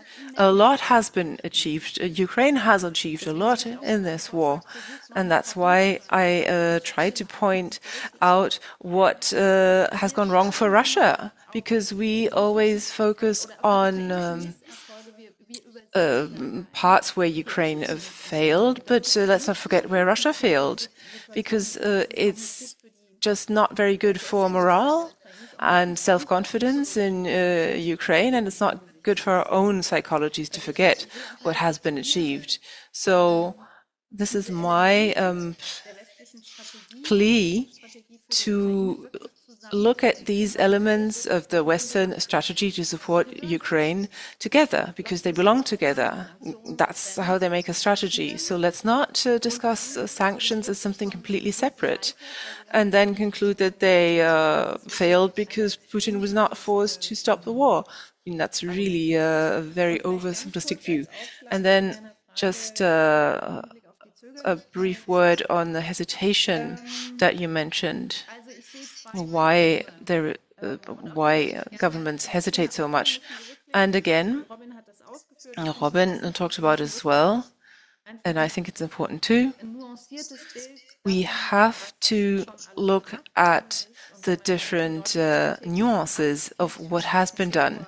And if you look at German politics uh, from the uh, after 24th of February and before 24th of February, you, you can really uh, see a sea change in um, the attitude of uh, the German government there.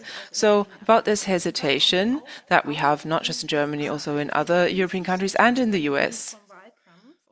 And I'm not talking about uh, the Congress uh, blockade and the election campaign, but just hesitation uh, with a view to delivering arms that have long been there.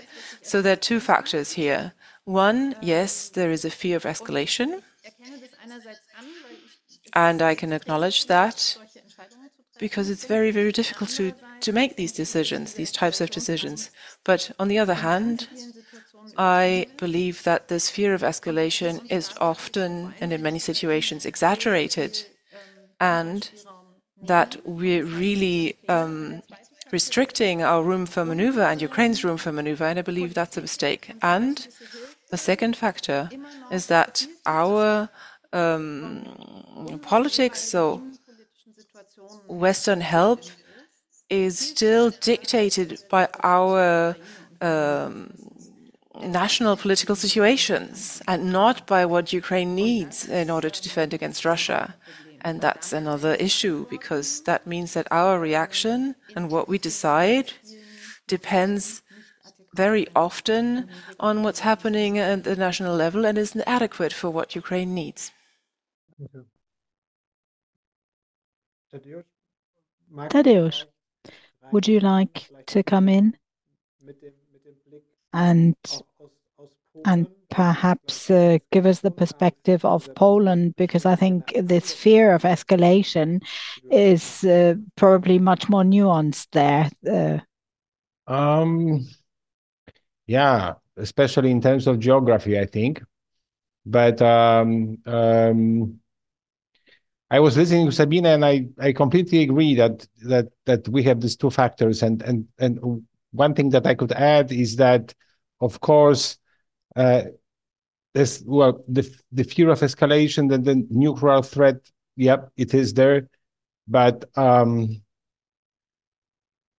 well, Russia was already uh, has already been like you know uh, passing this uh, this threat, and it, and it did not happen. I just I, I don't want to say that it will that I'm sure it will not happen, but we all should you know be aware that Russia very well reads uh, our fears and it is instrument instrumentalizing them. It, it is exploiting them.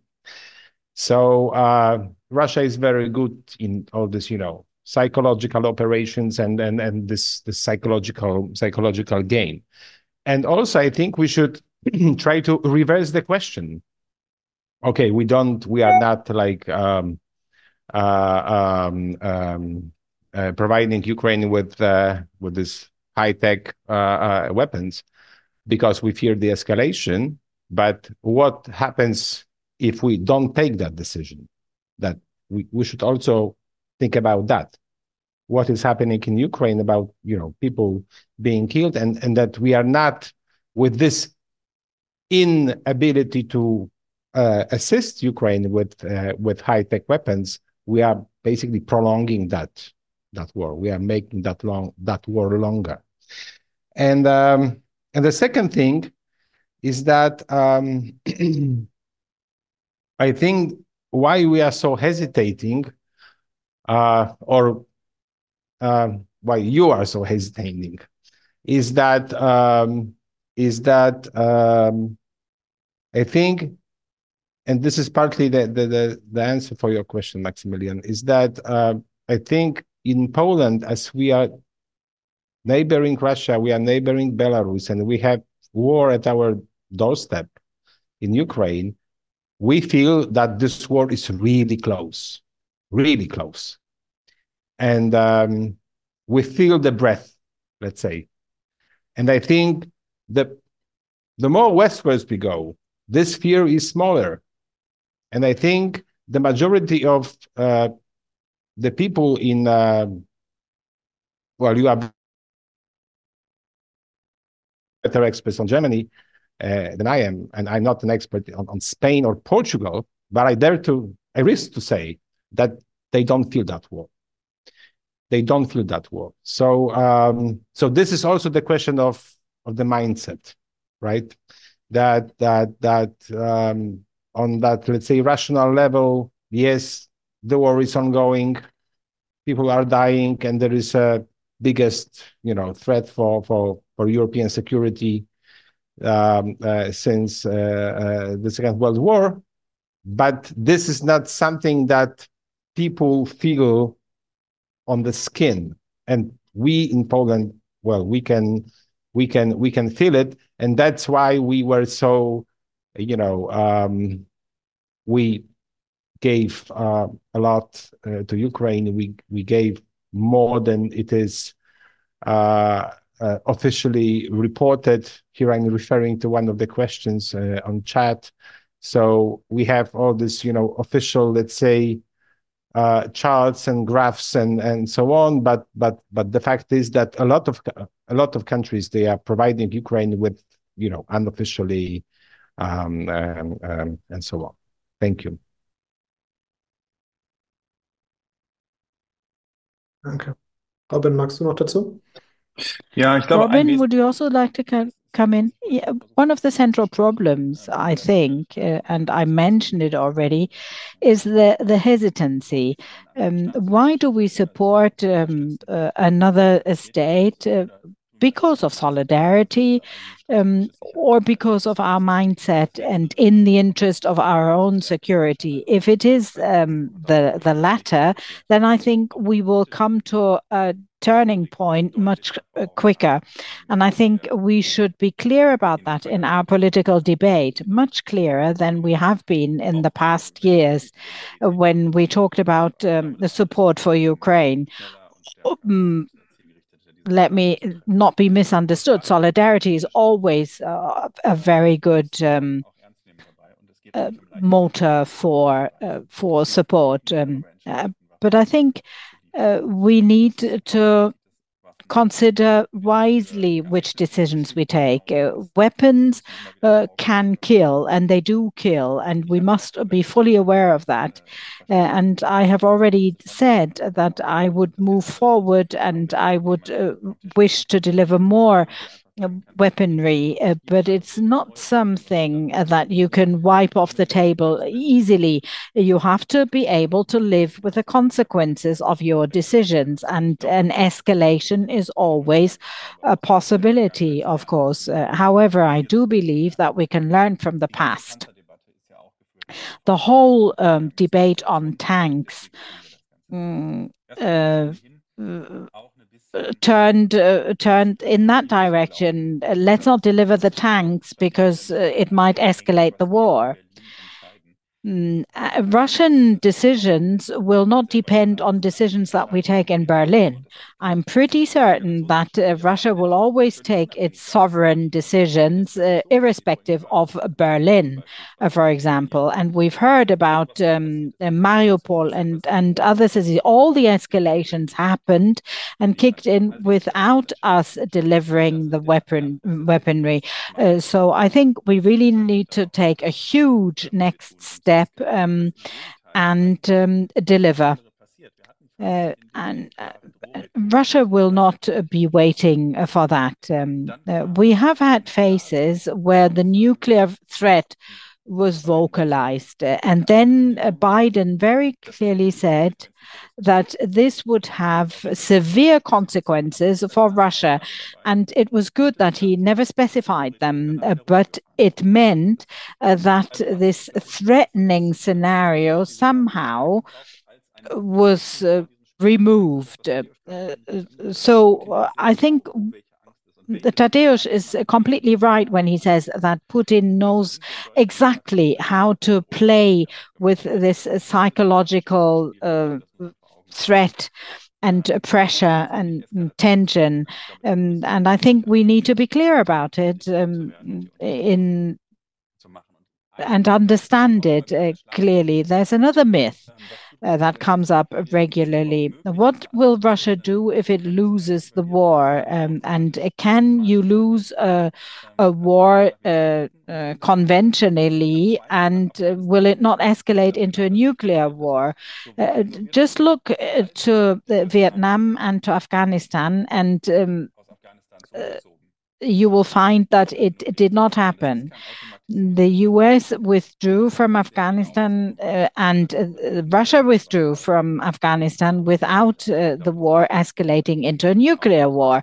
Uh, so I think we all uh, are aware um, of the consequences. So I think uh, the strategic positioning is very important.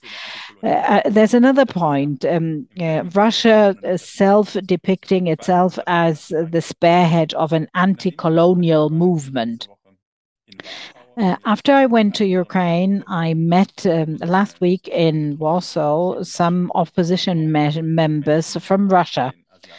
Um, and there were some people present from the Asian regions of Russia, and uh, uh, they uh, told me how relentlessly they are being exploited at this very moment, being sent into the war. And it is fascinating to see the alliances that suddenly come up, um, and how um and how Russia acts or Moscow acts in the very remote area of Russia. Uh, and um, and uh, they are waging a war in order to uh, defeat a sovereign state, um, which is a contradiction in terms if you want to be spearheading an anti-colonial movement.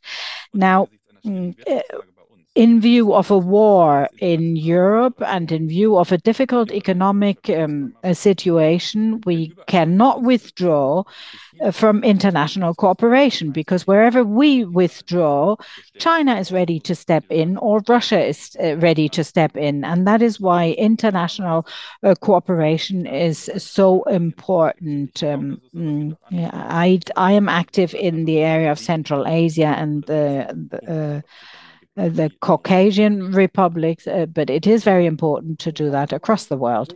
Thank you very much. Our time is up. Uh, you see that there are so many questions that we were unable to reply to. I'm I'm sure that we'll have another webinar on the same topic because um, we just simply couldn't cope with um, the flood of questions. Um, Robin has almost concluded the debate, but I would like to give uh, Tadeusz and Sabine uh, yet another minute uh, to conclude or to let us know what they will take home. And um perhaps you could also give people an idea about what an ordinary citizen can do now in order to help Ukraine. Tadeusz, what do you think? I would just shortly refer to what Robin had just said. I I have uh, I think that Russia will, of course, it will be taking their own decision, but those decisions will be taken based on the how they read the situation. And if they see that um, that we ramp up our production and we are getting ready for war, and if they see that we are ready to escalate somehow, then I think they can back down. Because I think they are aware that they cannot stand the regular war with NATO. So my point is that to not self-restrict ourselves uh, and to have really like good, well-tailored strategic communication. Of course, we are living in different, let's say, under different conditions in democratic states and so on, but um, but still.